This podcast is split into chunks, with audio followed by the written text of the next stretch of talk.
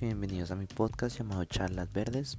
En el día de hoy, como pueden ver en el título, vamos a hablar de un tema un poquito diferente a todo lo que hemos tratado en los últimos días. Este tema pues se me ocurrió porque, no sé, la verdad no sé, pues estaba pensando en varias ideas y pues una de estas se me ocurrió esta, el amor. Entonces pues voy a tratarlo como desde varios puntos de vista de todo lo que he conocido desde el punto de vista de amigos, del punto de vista de en general, algo un poquito general, ¿no? Y pues a partir de eso pues podemos ir hablando de, de eso de una mejor manera, ¿no? Entonces comencemos.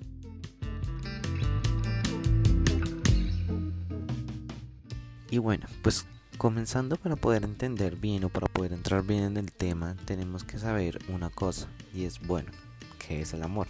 Es una pregunta bastante complicada porque muchas personas lo entienden de manera diferente. Para unas el amor es todo en el sentido literal. Pueden decir, no, el amor es el amor al dinero.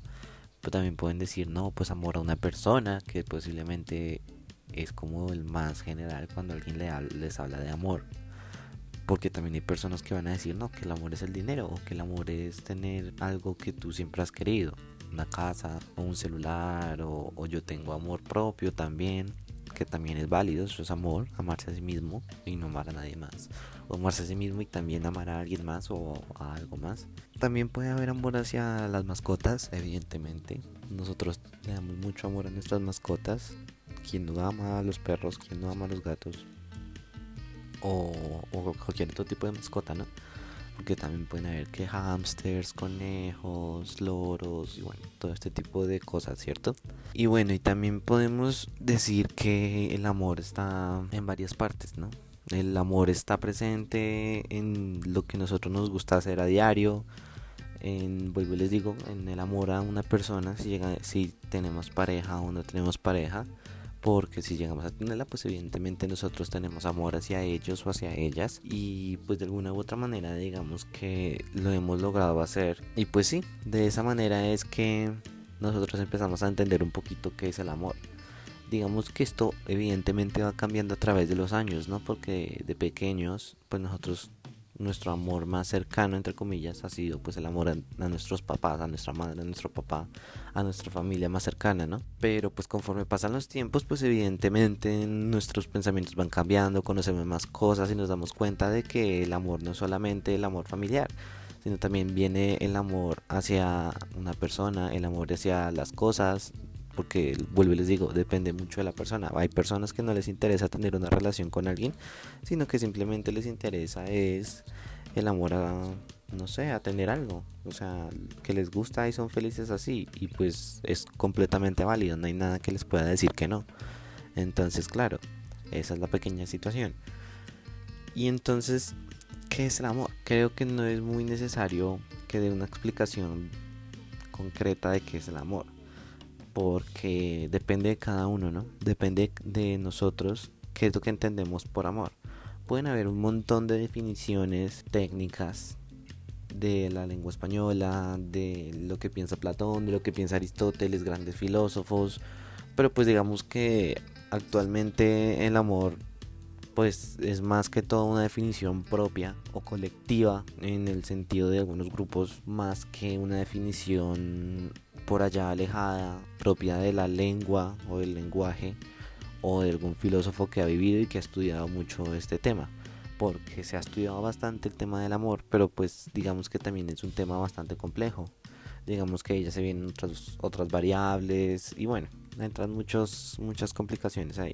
Entonces ya sabemos qué es el amor, digamos que cada uno se puede responder. Y entonces pensamos en otra cosa, pensamos, ¿el amor es útil en verdad? O bueno, ¿qué es utilidad de que nos puede servir el amor? Pues es bastante complejo, ¿no? Porque el amor muchas veces no es que sea útil, simplemente está. O sea, el amor está, pero no es que sea algo útil o algo que nos vaya a servir en el futuro o cosas de ese estilo, ¿no?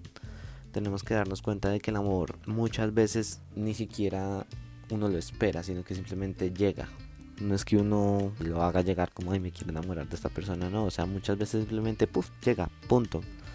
Entonces digamos que también de esta manera, digamos, cuando alguien se enamora o cuando llegan a este punto, pues digamos que muchas personas le dicen que es algo muy malo porque se distraen mucho, porque encuentran otras distracciones, porque se enfocan mucho en una cosa y no pueden seguir adelante hasta que lo consiguen o cosas de ese estilo, ¿no? Y pues digamos que por ese lado el amor es útil en el sentido de que distrae, más no en otras cosas, ¿no?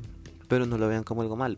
O bueno, algunas personas lo ven como algo malo, otras personas lo ven como algo muy bueno se sienten muy felices, se sienten rejuvenecidos, se sienten muy contentos, se sienten muy ansiosos y como que quieren que pase algo, como quieren que no pase algo. Y son muchas cosas que pueden entrar en juego en, esa, en ese momento, ¿no?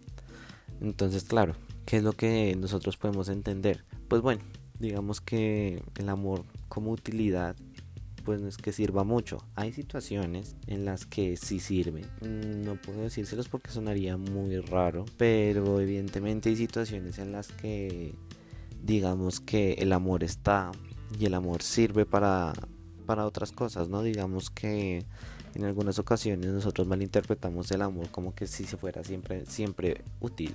Entonces, digamos, hay personas que solamente les gustan, o sea, o que solamente buscan personas de cierto estrato, que tengan cierto dinero, porque buscan siempre como una estabilidad, no solamente en el amor, sino físicamente y también como económicamente hablando, ¿no? Que tampoco está mal, o sea, eso ya depende de cada persona. Pero pues claro, nosotros tenemos que darnos cuenta de que eso no es que sea muy correcto, ¿no? E igual también hay muchas ocasiones en las que están buscando un tipo de personas, pero llega alguien completamente diferente y los vuelve en ocho, o sea, ahí literalmente llega el amor y se enloquecen, o sea, quedan como, uy, ¿qué hago? Entonces, claro, digamos que en esas situaciones también varía bastante esto de que qué tan útil puede ser el amor. Digamos que también se ha forzado el amor de alguna manera porque digamos hay personas, un ejemplo, digamos personas de la alta sociedad o de la antigüedad o, de ahorita, actualmente también, se casaban por conveniencia prácticamente, se casaban, se casaban por conveniencia y de esta manera pues digamos que ellos mantenían un linaje o mantenían una situación económica muy viable entre todo este tipo de, de opciones, ¿no? Pero ¿qué era lo que pasaba? Digamos que muchas veces mm, pues no se amaban las personas o muchas veces ni siquiera se habían conocido la primera vez en persona simplemente se cuadraban los matrimonios y ya. Digamos que en estos casos había algunas personas en las que sí se enamoraban eh, en su tiempo de matrimonio, por decirlo así, o sea, llevaban 10, 15 años casados y al final sí se enamoraban, sí se terminaban gustando. Como hay personas que se casaron por conveniencia y pues, o sea, normal, no han visto nada más allá. Digamos como la película esta del cadáver de la novia, que los querían casar por conveniencia y que de alguna u otra manera pues se gustaron sin haber hablado demasiado por decirlo así pero pues de trasfondo pues era un matrimonio de conveniencia porque pues ahí unos tenían que salvarse el dinero de otros no entonces digamos que ahí había una cierta utilidad como que le buscaban algo útil a que se enamorara. Era la forma en la que la gente como que veía algo a futuro. No tenían un no tenían una visión concreta del amor por decirlo así había gente que simplemente pues hacían eso y ya y no les importaba lo que pensaran sus hijos porque pues evidentemente los papás eran los que casaban los hijos sino que simplemente era como tenían que hacerlo y punto. Entonces digamos que también había o bueno se usaba mucho este este amor entre comillas para pues para que hayan intereses económicos viables para todos de por medio. Y bueno ya teniendo en cuenta de estas posiciones de que actualmente pues hay más amor real por decirlo así entre comillas también real, entre comillas, como también todavía hay amor por conveniencia, como también hay utilidad del amor, que tan útil puede ser para una persona enamorarse, pues entonces también entran unos pequeños problemas y es que tan fácil es el amor, o sea, en verdad es tan sencillo como parece serlo, o sea, es tan sencillo llegar y enamorarse de alguien y ya, o es tan sencillo intentar enamorarse de alguien que se casaron por conveniencia, por decirlo así, o sí, o que tú estás enamorado, que tan fácil puedes sobrellevar esta situación pues es bastante complejo. Digamos que hay algunas personas que por su actitud, por su personalidad, pues llevan muy bien estas situaciones. O sea, sí pueden estar enamorados o pueden estar tranquilos o porque les gusta una persona, pero no lo demuestran. y pues tanto les da si les ponen cuidado o no, o sea, son como pues si me pone atención pues bien, si no pues pues bien también, o sea, no es mi problema que no me ponga atención y no es que me afecte, eso es algo completamente normal, pero pues hay personas, muchas, muchas otras personas que pasa todo lo contrario, de que digamos uno se desespera, se empieza a cansar, no es como, ay, pero ¿por qué no me mira? ¿Por qué no sé qué? ¿Por qué no me dice algo? ¿Por qué esto? actualmente pues con los chats es porque no me dejan visto, porque, porque me dejan visto, porque no me habla, porque no esto, porque me habla tan seco, porque no sé qué.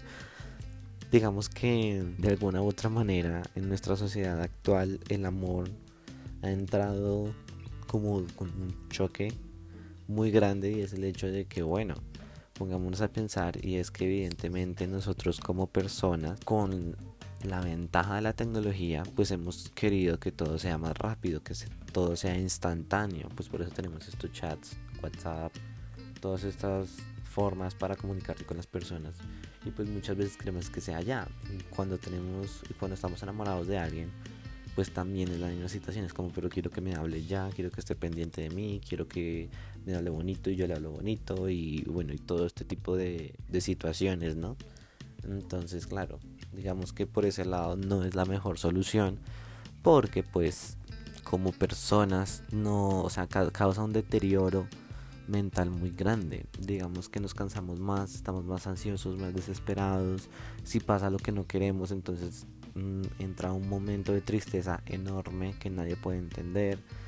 Y, pues pasan todas estas situaciones que nosotros muchas veces en nuestro afán de querer que sea ya, nosotros mismos las causamos. Nosotros mismos causamos que la otra persona diga como, uy, no, no le voy a hablar, o sea, que mamera, o, en algunos casos también puede ser útil, en algunos casos puede decir, ay, qué lindo, está pendiente de mí, sí, le voy a hablar. O, o, como les digo, en otros casos, pues no es así. Puede que la persona diga como, uy, no, qué fastidio, qué mamera este man o esta vieja, mejor no le hablo y punto.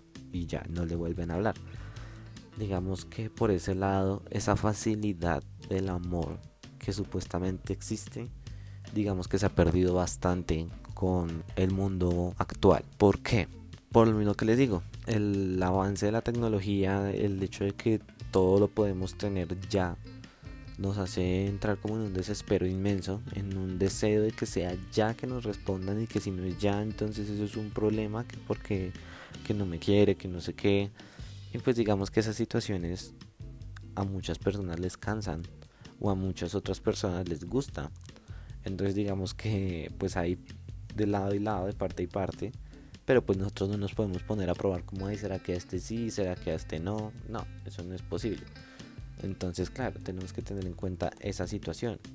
Y ahora, ¿qué es lo que pensamos nosotros? ¿Qué tan fácil se nos hace?